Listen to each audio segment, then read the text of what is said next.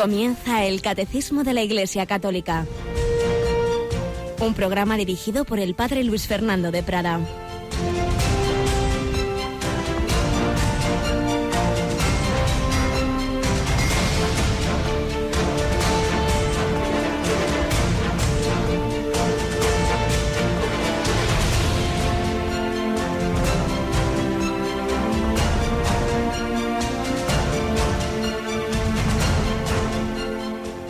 Sean Jesús, María y José. Muy buenos días, queridísima familia de Radio María, en este 22 de junio de 2017, víspera de la solemnidad del Sagrado Corazón de Jesús y memoria libre de varios santos, San Paulino de, Lon, de Nola y más recientemente de los mártires ingleses, Santo Tomás Moro, eh, Juan Fischer, el obispo Fischer, eh, también eran eran martirizados eh, religiosos, concretamente unos cartujos que no quisieron aceptar, como otros muchos sí que estaban aceptando lo que imponía el rey Enrique VIII, esa separación de la Iglesia de Roma, poniéndose el de cabeza de la Iglesia y había que aceptar esa supremacía del rey sobre la Iglesia, el acta de supremacía, y, y ellos no lo hicieron.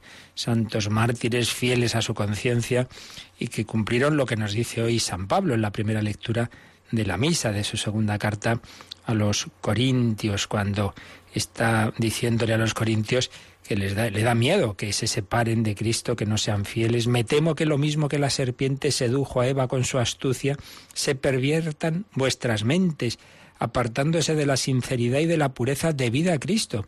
Pues si se presenta a cualquiera, predicando un Jesús diferente del que os he predicado, u os propone recibir un espíritu diferente del que recibisteis, o aceptar un evangelio diferente del que aceptasteis, lo toleráis tan tranquilos, tan tranquilos. Y de hombre, ¿qué es esto?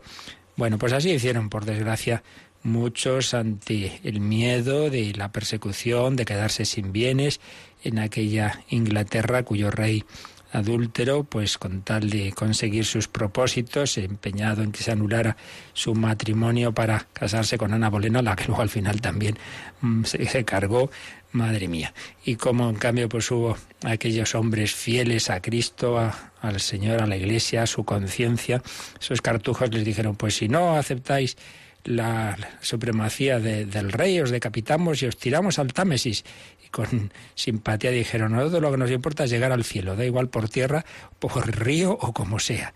Hombres que dieron la vida por Cristo, bueno, pues lo pasaron mal unos un tiempecito breve y ya están reinando con el Señor en el cielo. Pues en estos tiempos de tanta corrupción, Santo Tomás Moro, patrono de los políticos, él fiel a su conciencia, él fiel a Cristo, le pedimos que interceda por todos nosotros para que también nosotros seamos fieles al Señor. Tenemos con nosotros esta semana a Cristina Rubio. Buenos días, Cristina. Muy buenos días, Padre.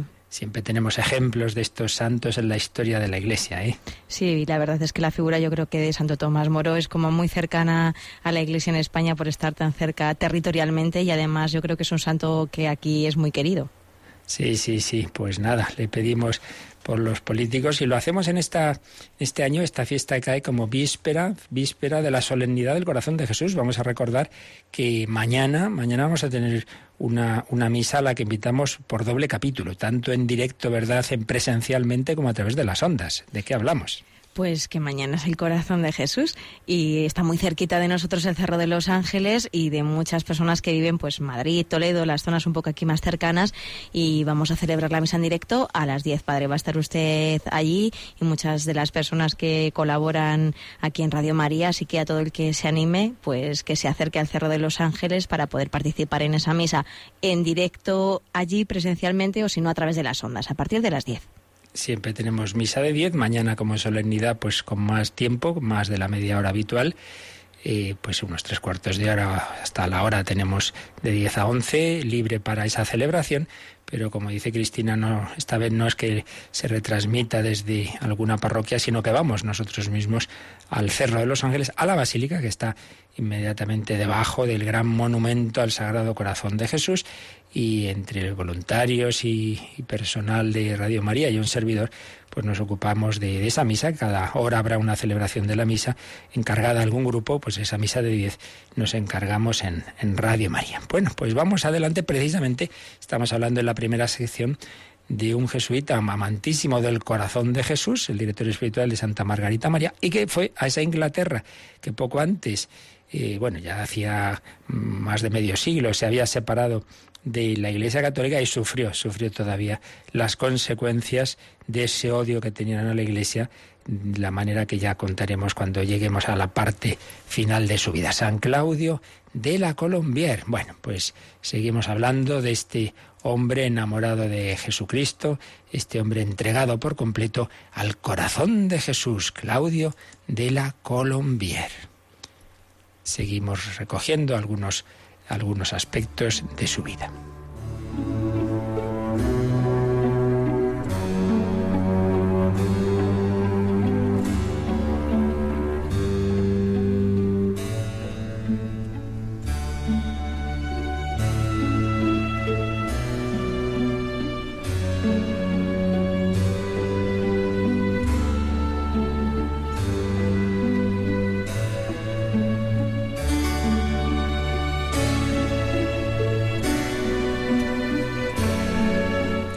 San Claudio de la Colombiera. Ayer nos quedamos en que después de ordenarse sacerdote, los jesuitas hacen ese año de tercera aprobación que llaman, que es como volver a profundizar en la vida espiritual. Y al inicio de ese año realizan por segunda vez el mes de ejercicios espirituales. Y ahí señalan los biógrafos, fue el momento decisivo de entrega de Claudio a la santidad. Siempre había sido un religioso muy fervoroso pero todavía más desde ese mes de ejercicios. Se dio cuenta de que quedaban ahí zonas de su vida no del todo entregadas al Señor, quedaba vanidad, quedaba fijarse demasiado en qué piensan los demás de mí. No, no, no. Hay que entregarse por completo al Señor y pedirle pues la cruz, el sufrimiento, la humillación, lo que haga falta con tal de identificarse con él. Y por otro lado, sintió que siendo religioso de la compañía de Jesús, pues una forma de cumplir esa entrega era vivir y, cumplir plenamente las reglas y constituciones de su orden. Y por eso hizo un voto, un voto especial de cumplir con perfección esas reglas y constituciones de la compañía. Y lo explica así en sus apuntes. Imponerme la ineludible necesidad de cumplir todos los deberes de mi Estado y ser fiel al Señor, aun en las cosas más mínimas. Romper de un golpe y para siempre las cadenas del amor propio, quitándole toda esperanza de ser alguna vez tenido en consideración, adquirir en poco tiempo los méritos de una vida larga, reparar las faltas pasadas contra la regla, dar a Dios una prueba de gratitud por las infinitas gracias recibidas y hacer de mi parte cuanto pueda para ser de Dios sin reserva alguna. Pues aquí está esa clave de la santidad para todos nosotros, hacer de nuestra parte para ser de Dios sin reserva alguna.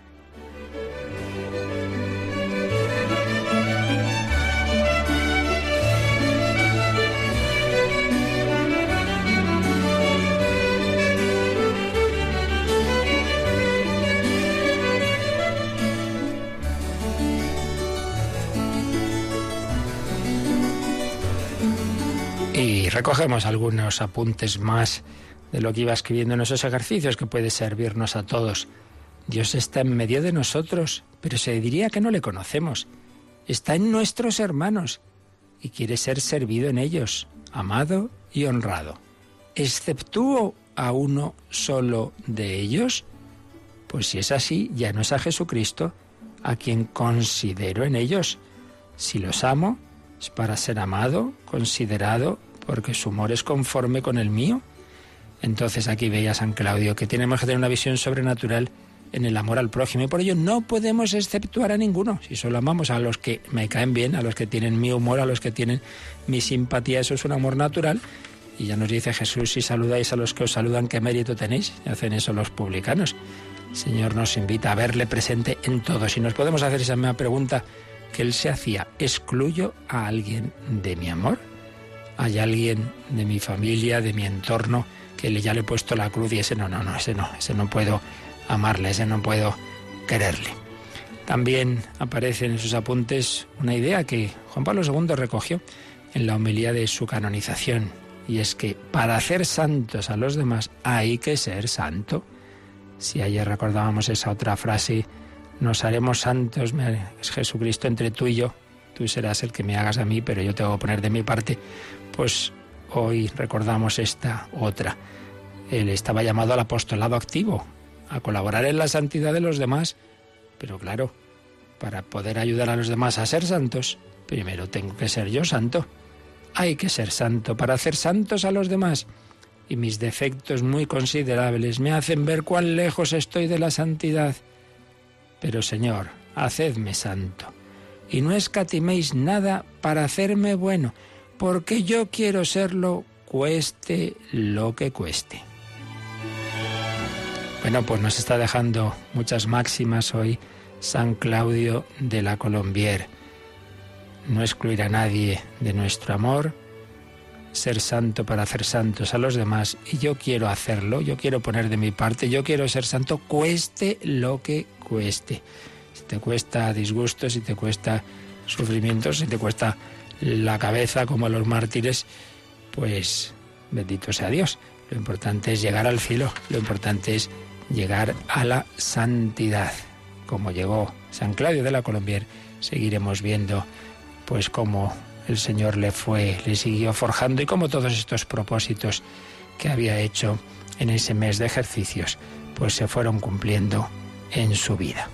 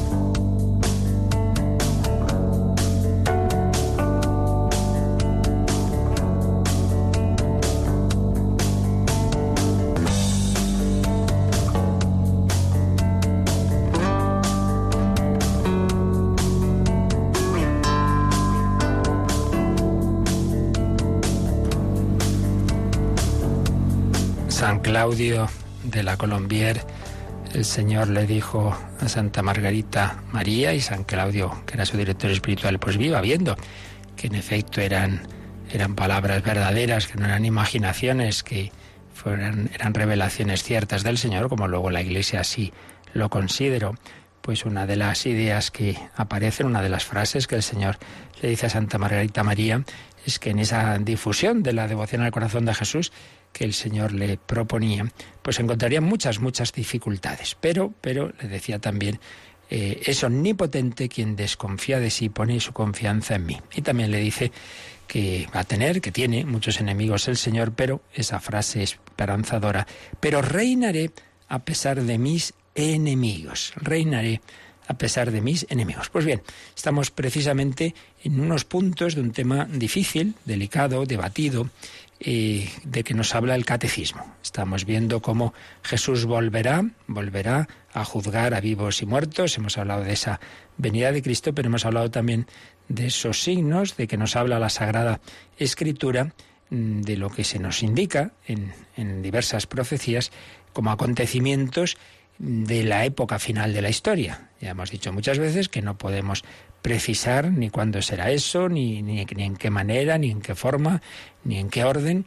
Y sin duda es así, pues porque el Señor tampoco quiere que andemos ahí ansiosos, como hay personas que están siempre, ahora esto, lo otro, cuidado que ya hay que meterse en casa, que mañana viene el fin del mundo. Bueno, bueno, cuando uno empieza a ponerse así ansioso, mala señal, porque el Señor precisamente lo que quiere es que vivamos con paz, con confianza y alerta a la vez, porque en cualquier momento viene nuestro fin del mundo particular, que es nuestra muerte, viene cualquier llamada del Señor a nuestro corazón y vendrá cuando tenga que venir, pues esa parusia y bueno, estos acontecimientos finales. Hablábamos de que aparece en la escritura el anuncio del Evangelio a todas las naciones, aparece la conversión de Israel, aparece la apostasía, aparece eh, una acción del anticristo como un personaje que por un lado se habla de él a lo largo de los siglos.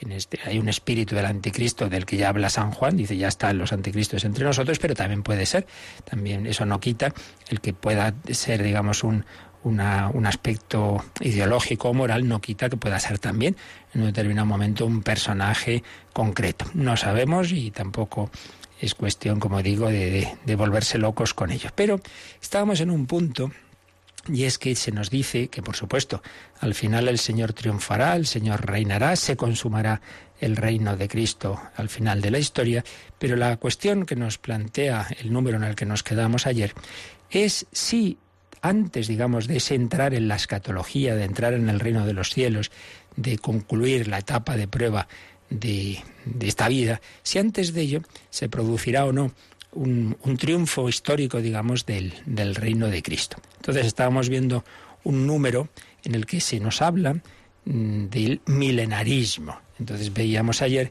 eso de milenarismo viene de mil, mil años. ¿Y por qué?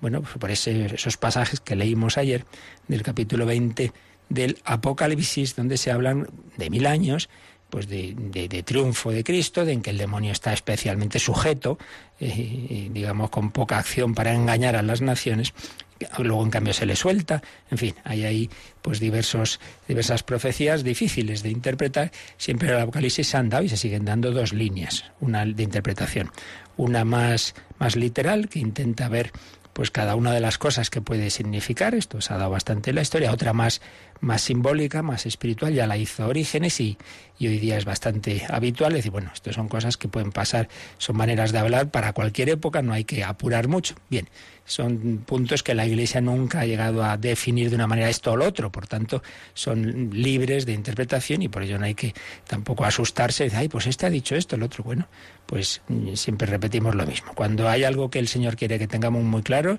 nos preocupemos que no lo va a decir. Mientras no sea así, pues es simplemente para que nos quedemos con lo esencial y lo esencial siempre es la esperanza y la vigilancia, saber que, que en cualquier momento pues el Señor actúa en, nuestra vida y en la historia. Bueno, pues vamos a releer eh, estos dos números donde se nos habla de este tema y vamos a intentar explicarlo un poquito más.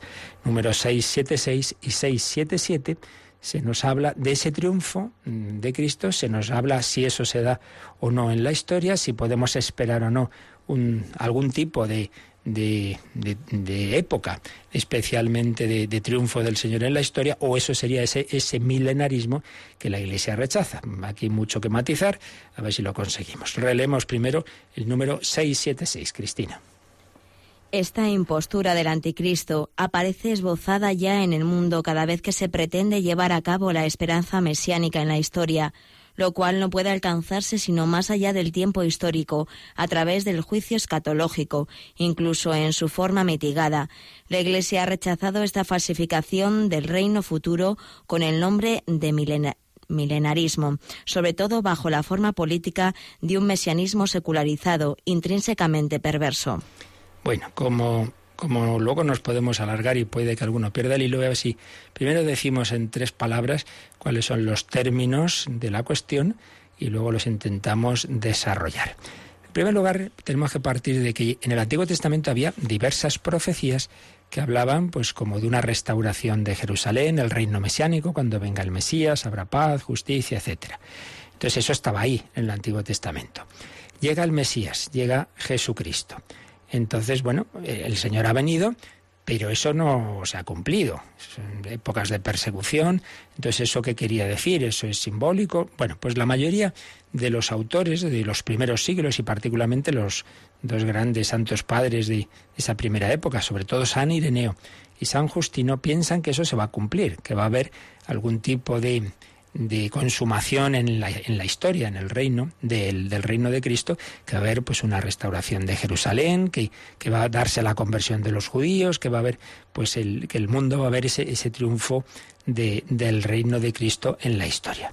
Pero esto se va a interpretar también por algunos, sobre todo judaizantes, Mm, que, mantenían, eran eh, judíos convertidos al cristianismo, pero que tendían a interpretar esas profecías en un sentido muy material. Sí, pues, pues claro, claro que sí. Va, Israel va a triunfar y entonces vamos a tener una época pues que de mucho bienestar, pero en ese sentido que ya les pasaba, en esa esperanza de un Mesías político, que es lo que luego, en realidad, esta idea va a pasar a los califas musulmanes siglos después, y lo seguimos viendo hoy día.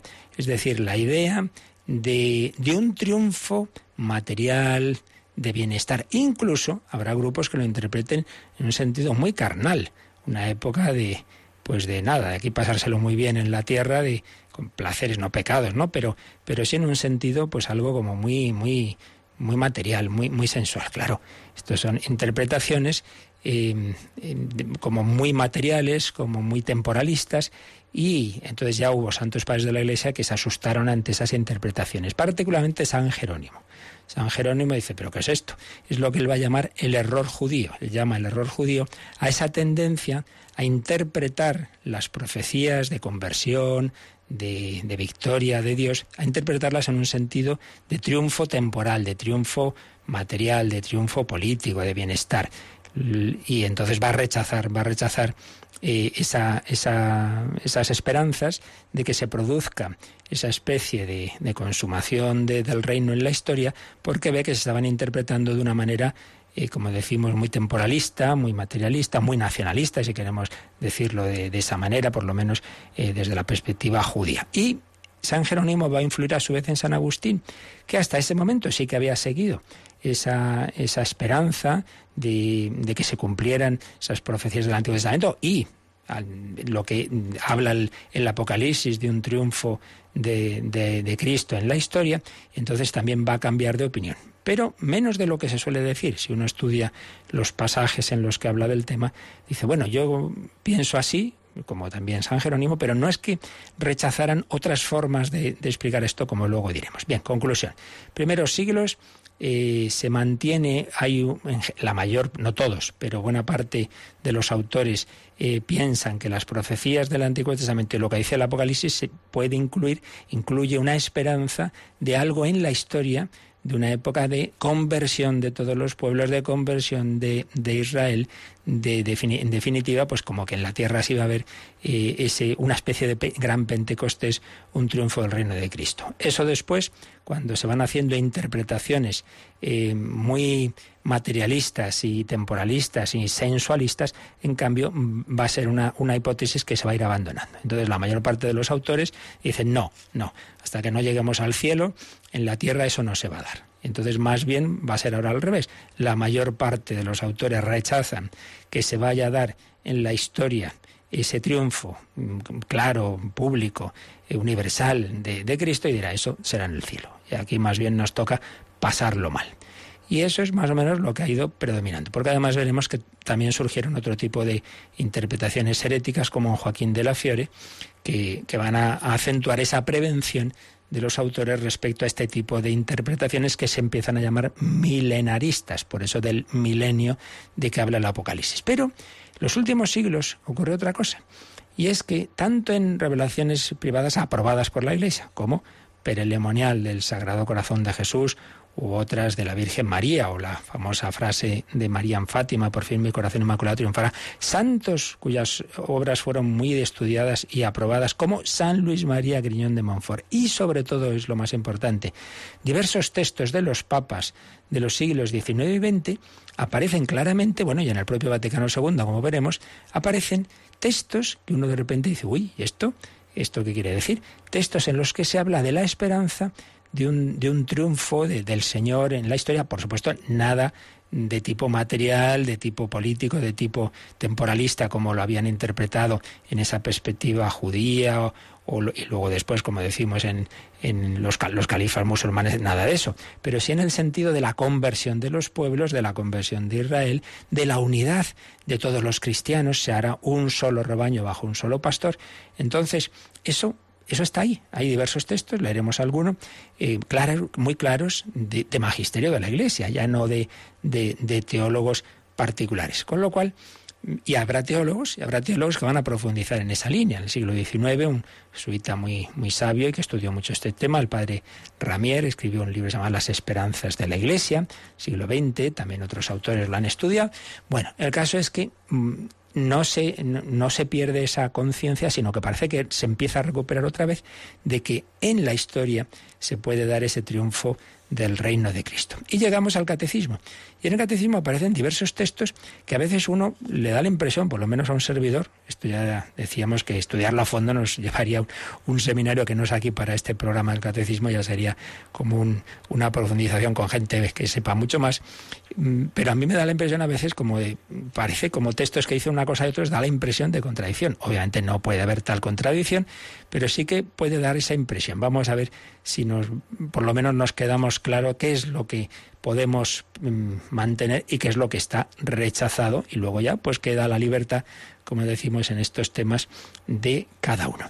Vamos a, ver cómo lo explica esto, pues un grandísimo teólogo que es Joseph Ratzinger. Uno de sus libros, antes de ser yo creo que incluso cardenal, es precisamente sobre la escatología.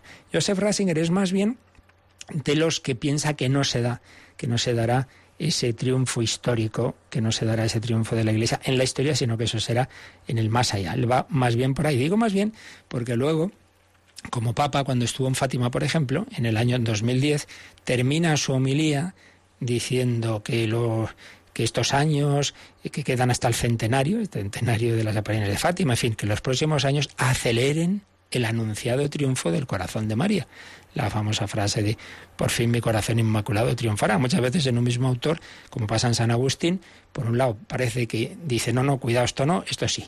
Y es que quizá la cuestión está en que entendamos bien, entendamos bien qué queremos decir con esa esperanza de ese triunfo y claro, no la entendamos de las maneras que han llevado a la Iglesia a rechazar, a rechazar esas versiones eh, que se han llamado milenarismo. Bueno, lo iremos precisando tranquilos que aquí de momento vamos planteando el tema. Pero vamos a sintetizar, en primer lugar, cómo San Agustín, perdón, cómo Joseph Ratzinger pues resume este, este tema, este tema de esa esperanza. Nos señala en su, en su escatología que en primer lugar lo que está claro que lo que rechaza eh, la doctrina de la Iglesia, esto lo escribió antes del catecismo, pero desde luego aparece clarísimo en el catecismo, lo que se rechaza eh, radicalmente es que pensemos que ese triunfo del reino de Dios va a ser obra humana. Nosotros por nuestras fuerzas ya hemos conseguido construir el reino, que es a lo que se refiere el final de este número del catecismo que acabamos de leer. Construir nosotros ese reino mesiánico incluso contra Dios. Claro, evidentemente, pues eso no, como es lógico, está más que rechazado. Es ese espíritu pseudo mesiánico de las ideologías modernas y contemporáneas. Entonces señala cómo esa visión de la historia ya no aparece como dispuesta por Dios, sino como el resultado de nuestra razón planificadora. A la providencia la ha sustituido la planificación. La historia se convierte en historia universal en la que todas las historias parciales han desembocado y entonces si antes el hombre consideraba el curso de las cosas como obra de poderes superiores, pues ahora en cambio en, en la época moderna parece que todo es un cálculo teórico detallado. Es la esperanza que enseña el marxismo. Pero hay que distinguir, siempre ha existido el ámbito de la propia responsabilidad del hombre respecto de su historia, ámbito que se ha ido extendiendo cada vez con más rapidez. Claro, recordemos lo que dice San Pablo en Segunda Tesalonicenses, el que no quiere trabajar, que no coma. Bueno, pues no simplemente es el, trabajo, sino el trabajo en general, lo que es el esfuerzo del hombre en la historia. La fe no suplanta la racionalidad, sino que la exige. Pero atribuir a la necesaria planificación del presente y del futuro una importancia de tal calibre como si la planificación pudiera traer la salvación al mundo, eso significa pues el abuso de esa racionalidad. Bueno, entonces este primer párrafo simplemente es la idea de ese tipo de interpretaciones, de pensar que nosotros por nuestras fuerzas vamos a construir eh, ese reino de Dios, esa plenitud, esa justicia, esa libertad eh, de que se hablan en diversas profecías, desde luego eso pues es contrario al sentido de la fe. El hombre no consigue por sus fuerzas, pero si no conseguimos en nuestra propia vida individual, pues ser como quisiéramos, vamos a conseguirlo en el mundo. Siempre que eso se ha pretendido, por la fuerza se acaba mal, se acaban en los totalitarismos. Lo dicho, sigue diciendo Joseph Ratzinger, vale en dos sentidos. La planificación no puede ser exclusivamente cosa del saber técnico, porque este saber en cuanto tal no conoce metas ninguna, sino solo posibilidades. Precisamente los valores humanos no caen bajo su método, claro. La técnica nos, nos da medios, pero no nos da los fines, no nos da los valores fundamentales. La técnica tiene que recibir su sentido de valores que ella misma no puede proporcionar. El hombre no vive únicamente de pan. Entonces, el sentido tiene que provenir de otro tipo de percepción. Eso por un lado. Pero hay otra limitación del saber planificador y es que el radio de acción de la planificación de cara al futuro nunca puede anticipar lo que hará la generación siguiente. Pues claro, por una razón obvia, y es que el hombre es libre. Entonces ya podemos aquí hacer todos los planes que queramos, que el siguiente, los siguientes, la siguiente generación, pues pueden ver las cosas de otra manera. Entonces, desde ese punto de vista dice, la esperanza de un mundo totalmente justo no es ningún producto del pensamiento técnico.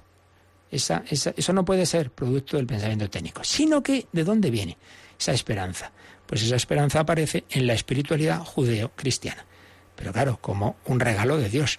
Otras culturas han echado mano de la idea del eterno ciclo o de la liberación a través del nirvana para defenderse de la desesperación que tenía que provocar el mero presente con su dolor y con sus injusticias. Bueno, entonces hasta aquí lo que se nos ha dicho es, el hombre siempre, igual que a nivel personal, esperamos mi vida que vaya mejor, que yo consiga esto, lo otro, sobre todo cuando uno es joven, pues también la historia Dice, no llegará un momento de la historia en que consigamos un reino de paz, de justicia, etcétera. Y dice, hombre, si desde luego lo esperamos por nuestras fuerzas y por nuestro desarrollo técnico, no. Por ahí no, no, porque la técnica da para lo que da, pero no nos da los valores y porque el hombre no tiene, está herido por, su, por, por su propia historia de pecado y no es capaz de conseguir sin la gracia de Dios un reino de justicia y de paz universal. Eso mm, en otras culturas pues está en, la línea del eterno retorno y en cambio en, el, en la espiritualidad judeo-cristiana sí que hay esa esperanza, pero como un don de Dios. Y aquí es donde ya entra el tema que directamente estamos viendo. Y es que esas promesas que aparecen ya en el Antiguo Testamento y aparecen en el Nuevo eh, y particularmente en el Apocalipsis, dice de ello ellos en los acentos que esa salvación intramundana tiene dentro del Antiguo Testamento llevaron a la primitiva cristiandad a introducir un complemento en la esperanza trascendente del reino de Dios a través de la, de la idea del quiliasmo, es decir, la idea de un reino de Cristo y de los con él resucitados que duraría un milenio en esta tierra.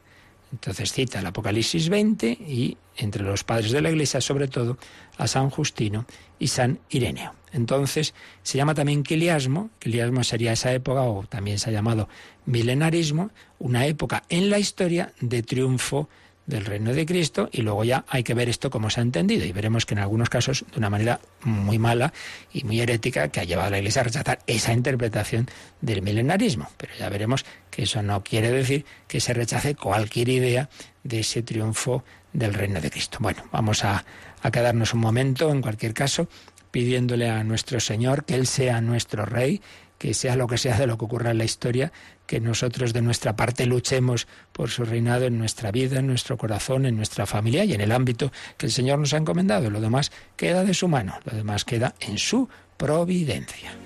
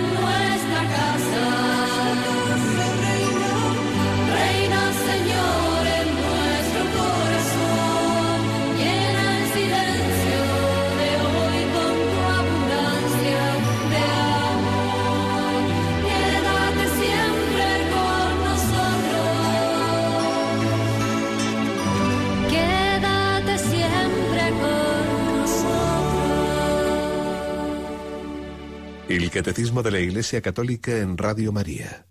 Quédate siempre con nosotros, reina en nuestra casa. Bien, entonces estaba diciendo Joseph Ratzinger que ese deseo que un poco todas las civilizaciones han tenido de llegar a una época de paz, de justicia, aparece también en la escritura, en esas promesas y, esa confianza en que se producirá ese reino de Cristo en la historia que se ha llamado quiliasmo o también eh, el catecismo le llama milenarismo. Pero, como decíamos, esto tuvo interpretaciones pronto, interpretaciones por un lado de un enfoque más bien judaizante, como muy temporales, muy carnales, muy de mero bienestar aquí en la tierra, pero también llegó otra interpretación que fue un problema eh, para la cristiandad medieval, que es la interpretación de Joaquín de Fiore. Eh, que vive entre 1130 y 1202, por tanto siglo XII-XIII. Este hombre estaba convencido de que la idea que tiene Dios respecto al hombre solo llegaría a tener éxito si triunfa en la tierra. Y entonces decía que el tiempo de la Iglesia, el tiempo en el que estamos ahora, no, no, no podía ser la forma definitiva de la salvación. Tendría que haber otra época. Había habido, según él, la época de Dios Padre, Antiguo Testamento, la época de Dios Hijo, la época de la Iglesia, y tiene que llegar una tercera época, la época del Espíritu Santo. Entonces hay que trabajar para que llegue esa época del Espíritu Santo. Claro, se hace un tipo de planteamientos en los cuales pues ocurriría según eso que habría una época en la historia en que no sería necesaria la iglesia, los sacramentos, sino ya otra cosa distinta. Claro, eso evidentemente iba contra verdades de fe.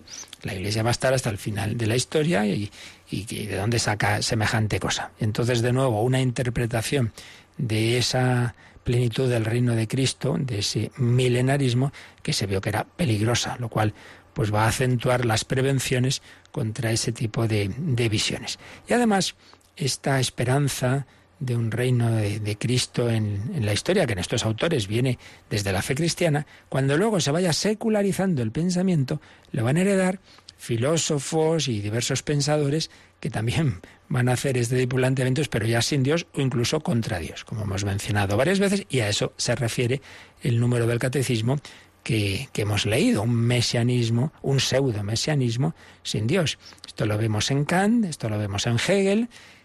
Hegel pues, tiene una lógica histórica, una planificación de la historia y por supuesto lo vemos en Marx, que además es judío y hace una, una dice Rasinger, una mala síntesis de religión y de razón, una planificación que se proyecta hacia metas desproporcionadas. Con eso dice se estropean y corrompen ambas cosas, la meta y la planificación. Porque, pues eso, se planifica llegar a esa sociedad supuestamente justa, igualitaria, sin clases y tal, pero precisamente en lucha contra la religión, etcétera. Y eso, de alguna manera, también señalaba Joseph Ratzinger, pues ha influido mucho en las malas teologías de la liberación. Vamos a liberarnos de todos los males, vamos a llegar a esa sociedad justa, pero no por un don de Dios y por su misericordia, sino por nuestra lucha, incluso por la lucha armada. Aquí al final muchas, muchas cosas van cuadrando. Pues bien, en este sentido, la conclusión de, que de Joseph Ratzinger en esta obra, como teólogo privado, es, como vemos, un, rechazo de estas visiones eh, de, de una plenitud definitiva de la Iglesia de tipo intrahistórico.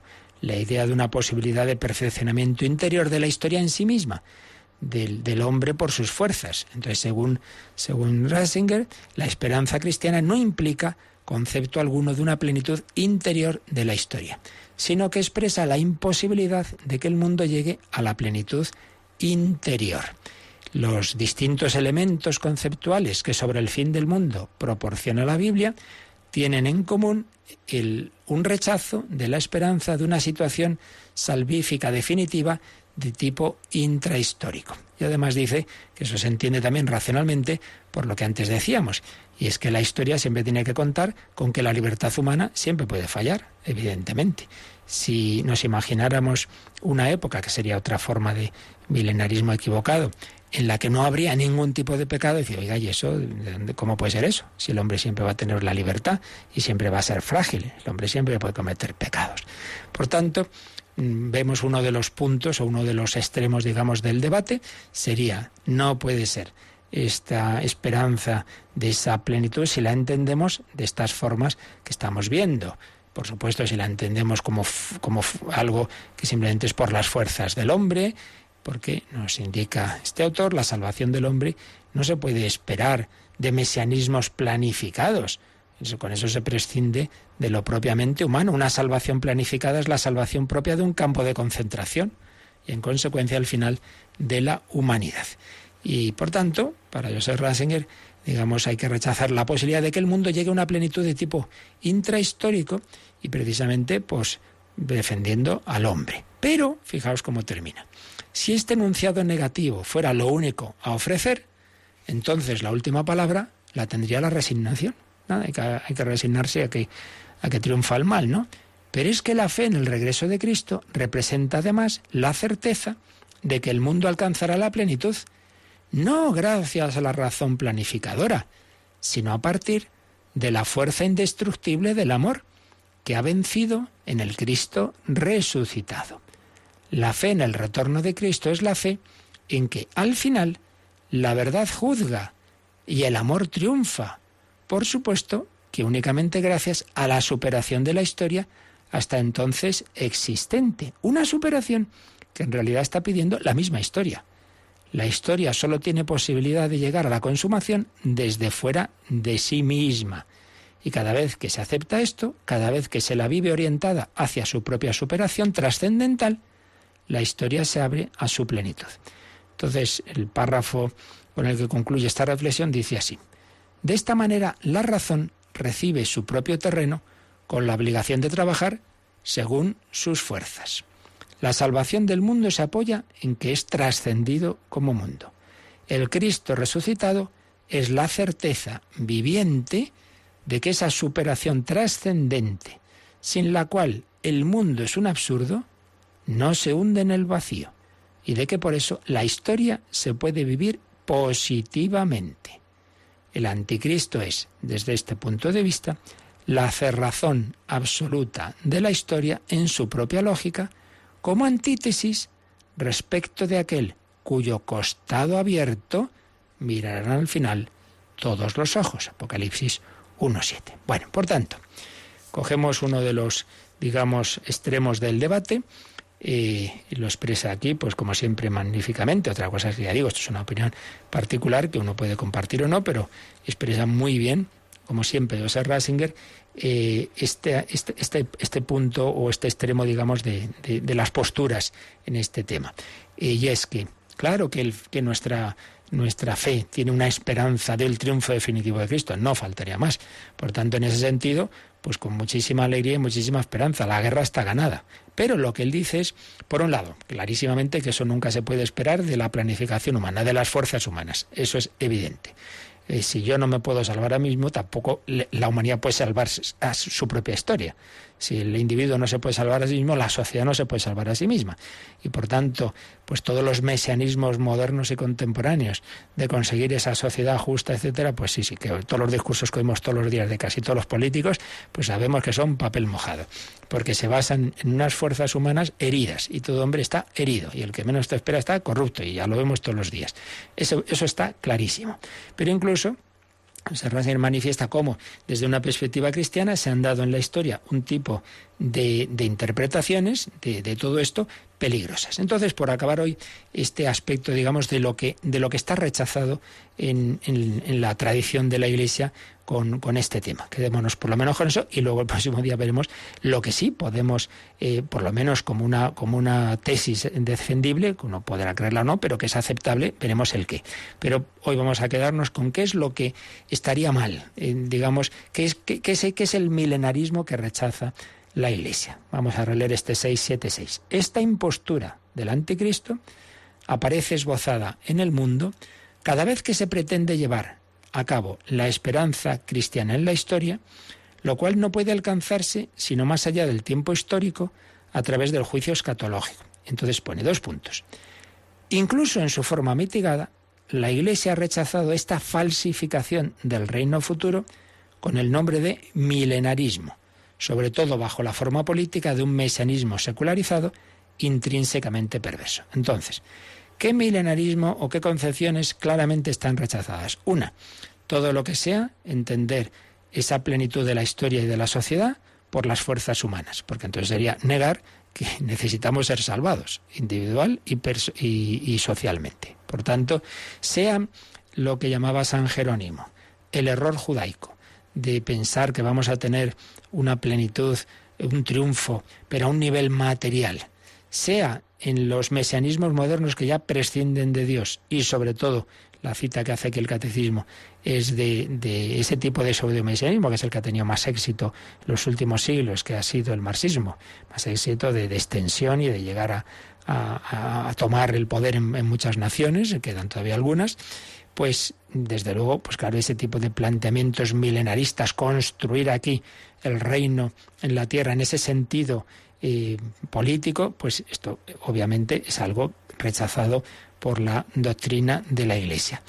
en la forma moderna está claro, porque es sin Dios y contra Dios, y en la forma antigua, pues es esa, esa visión que tenían tantas veces los judíos de que sí, será Dios, pero en una concepción de un triunfo temporal. Entonces lo importante es que aquí ahora vamos a estar muy a gusto, lo vamos a pasar muy bien, todos los enemigos van a estar derrotados y aquí pues incluso con un sentido de, de, placeres, etcétera, como aparece también en la concepción en la concepción islámica del, paraíso. Por tanto, esto, este milenarismo lógicamente está rechazado. Pero también eh, dice que la Iglesia rechaza un milenarismo mitigado. Entonces ahí cita un documento, una, una declaración de, la, mm, de lo que hoy llamamos la coración por la doctrina de la fe, pero que antes se llamaba el Santo Oficio. Vamos a ver qué es ese milenarismo mitigado que, que, tampoco, que tampoco entraría en la doctrina de la Iglesia. Bien, es verdad que ya veréis que lo que dice este documento no es que sea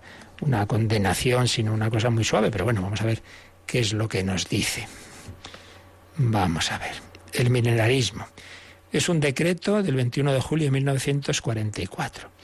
Dice, en estos últimos tiempos se ha preguntado más de una vez a esta Suprema Sagrada Congregación qué haya de sentirse del sistema del milenarismo mitigado, es decir, del que enseña que Cristo Señor, antes del juicio final, previa o no la resurrección de muchos justos, ha de venir visiblemente para reinar en la tierra. Respuesta. El sistema del milenarismo mitigado no puede enseñarse con seguridad. Bueno, como vemos, en primer lugar, esto es un, grado de magisterio del más pequeño, ¿no? es algo que dice el Papa, es algo que dice el Santo Oficio, pero es que además, como veis, la respuesta es como muy, muy suave, simplemente que eso no se puede enseñar con seguridad. O sea, que cuidado, hombre, no diga usted esto que esto es seguro. Pero, pero, pero bueno, está rechazado y así lo recoge el catecismo, y eso ya le da más importancia. Entonces, ¿qué es lo que se rechaza? ¿Qué es ese milenarismo mitigado? Pues decir que Cristo debe venir visiblemente. O sea, que si uno dijera, no, pues yo sí creo que va a haber una época de triunfo de Cristo. Ya veremos el próximo día, si Dios quiere, que eso lo está dicho incluso por bastantes documentos de magisterio. Por tanto, eso se puede entender bien. Pero ¿cómo se entendería mal? Se entendería mal si dijéramos, es que Cristo va a estar visiblemente, como cuando estuvo en la tierra. ¿Dónde está nuestro Señor? Oye, pues puedes ir a verle a tal sitio. Hombre, entonces, eh, entonces ya sí que sería un lío, pero entonces yo, ¿dónde voy? ¿Al sagrario? ¿Voy a confesarme o voy a directamente a ver a Jesucristo? Claro, eso sería de nuevo volver a planteamientos semejantes a los de Joaquín de la Fiore, en los cuales ya desaparecería la estructura sacramental de la Iglesia. No, pues eso no puede ser. Ese, esa, esa, esa manera de entenderlo que Cristo viene visiblemente, pues no, eso ya sí que sería, será en el cielo, pero aquí no. Por tanto, rechazo del milenarismo, sea entendido en el sentido carnal, de, de, triunfo en, lo humano, sea entendido que con las propias fuerzas, sea por supuesto entendido en un sentido secularizado. El hombre construye eh, la, la, sociedad justa por sus fuerzas. O sea, entendido en un sentido cristiano, pero con esta, esta manera de milenarismo mitigado. Es decir, que, que, va a venir visiblemente Cristo y que va a estar aquí como estuvo en los años de su vida terrena, pues todas son formas que la Iglesia rechaza en mayor o menor medida, evidentemente. No es lo mismo el marxismo eh, del que Pío XI, el comunismo de su época, al que llamaba intrínsecamente perverso, que esto último, ya lo vemos. Pero, en cualquier caso, esto es lo que hay que tener cuidado de no caer en este tipo de versiones. O también, también, le hemos mencionado antes, que uno entendiera esa posibilidad de la que ya hablaremos, de una época de, de, triunfo, de, de, conversión de los pueblos, la entendiera como si fuera todo tan perfecto que no hubiera ningún tipo de pecado. Pues mire, algo ahí tampoco cuadraría,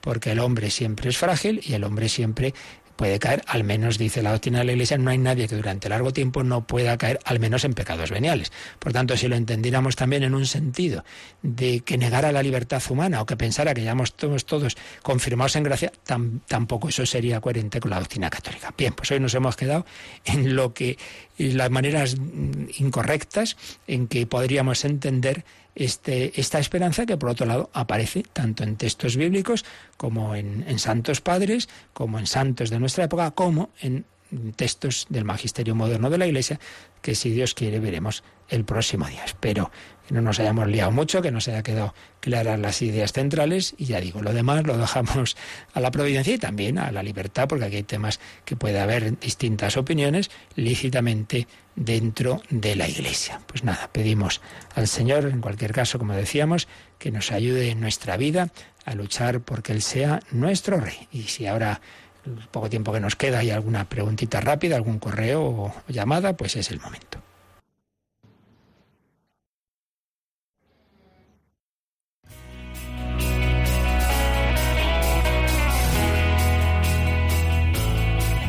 Participa en el programa con tus preguntas y dudas. Llama al 91 005 9419. 91 005 9419. También puedes escribir un mail a catecismo arroba radiomaria.es. Catecismo arroba radiomaria.es.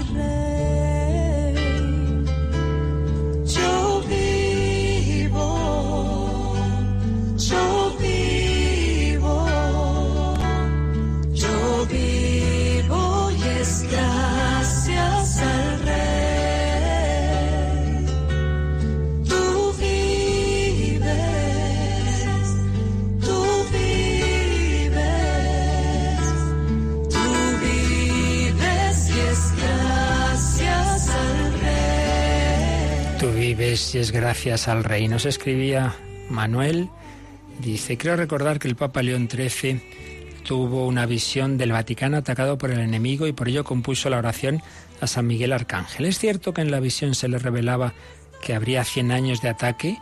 No podemos entenderlo literalmente. Bueno, vamos a ver.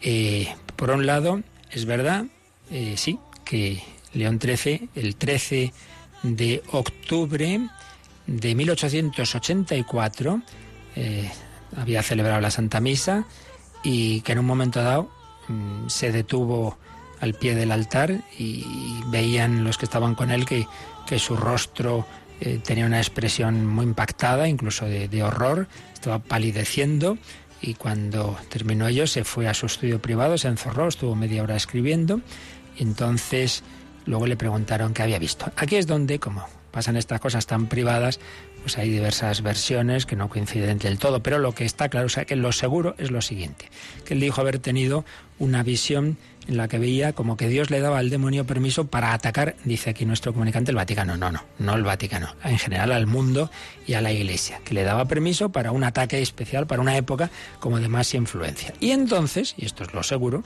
eh, el León XIII compuso una oración que mandó que se rezara al final de la misa y así se hizo hasta la reforma de la liturgia de Vaticano II, pero obviamente una cosa es que no se ponga como algo de la liturgia al final de la misa y otra cosa es que sea bueno rezarla. De hecho, la rezamos nosotros por la mañana en las oraciones de Radio María. Arcángel San Miguel, defiéndenos en la batalla. Entonces, lo que sí que es verdad es que León XIII tuvo una visión de, Satanás en la que Dios le daba permiso. Y aquí es donde ya luego vienen las eh, versiones distintas, que si 100 años, que si no. En cualquier caso, tengamos algo siempre en cuenta. Tanto en la escritura como no digamos en estas cosas privadas, nunca se pueden tomar al pie de la letra este tipo de precisiones, porque ya lo veíamos ayer, lo dice San Pedro, ¿no? Para el Señor un día es como mil años, mil años como un día, cuando a veces hay personas un poquito, quizá con poca, con poca formación, que se ponen nerviosas y dicen, oiga, que rezan mal el rosario de la misericordia, porque en vez de propiciaciones no se queden. Pero vamos a ver, por Dios, primero, que, si es la misma Sagrada Escritura, que es palabra de Dios, que es palabra de Dios, que el Señor dice las cosas, Jesús en, en hablaría en arameo, los, los evangelistas escriben en griego y lo escriben con distintas palabras, siempre hay que ir al sentido, hombre, no quedarnos en la palabra si la misma frase de Jesús aparece recogida con distintas palabras con frecuencia en los evangelios, ahora que vayamos a las revelaciones privadas, no, pues es esta, es esta otra, que además está dicho en otro idioma y luego traducimos. Entonces en esas cosas nunca hay que aferrarse a la letra, y mucho menos cuando estamos hablando de tiempos, porque estas cosas siempre son, ya digo, muy, muy, muy relativas. Entonces, ¿dijo León XIII que le había dado Dios permiso para 100 años o no? Pues mira, no sabemos ni tampoco importa. Lo importante es que la conclusión de ello es que sí, que León XIII en algo que no es evidentemente nada de fe, porque esto es una visión privada que tuvo el Papa León XIII. Lo que sí que está claro es que a raíz de eso que le ocurrió, mandó, o sea, escribió una oración, una oración que me aconsejable rezar. Y recordemos también que al empezar el pontificado del Papa Francisco, una de las primeras cosas que hizo fue inaugurar una imagen de San Miguel Arcángel en los jardines del Vaticano y consagrar el Vaticano a San Miguel Arcángel con la presencia del Papa Benedicto, Papa ya emérito. Estuvieron los dos, fue uno de los primeros actos. Entonces, hay que encomendarse a San Miguel Arcángel porque lo que está claro, esto es lo que sí que es seguro, lo demás ya son interpretaciones, lo que está claro es que Dios le permite al demonio actuar en la historia y que es una época en la que parece que le deja una especial actuación, pues parece que sí. Más allá, pues ya queda a la libre interpretación de cada uno. Pues nada, a invocar al Señor, al corazón de Jesús, mañana su solemnidad y como os hemos dicho antes, Radio María la celebrará en el Cerro de los Ángeles a las 10 de la mañana, la Santa Misa, a la que todos estáis invitados a acudir presencialmente o a seguirla por las ondas. La bendición de Dios Todopoderoso, Padre, Hijo y Espíritu Santo, descienda sobre vosotros. Alabado sea Jesucristo.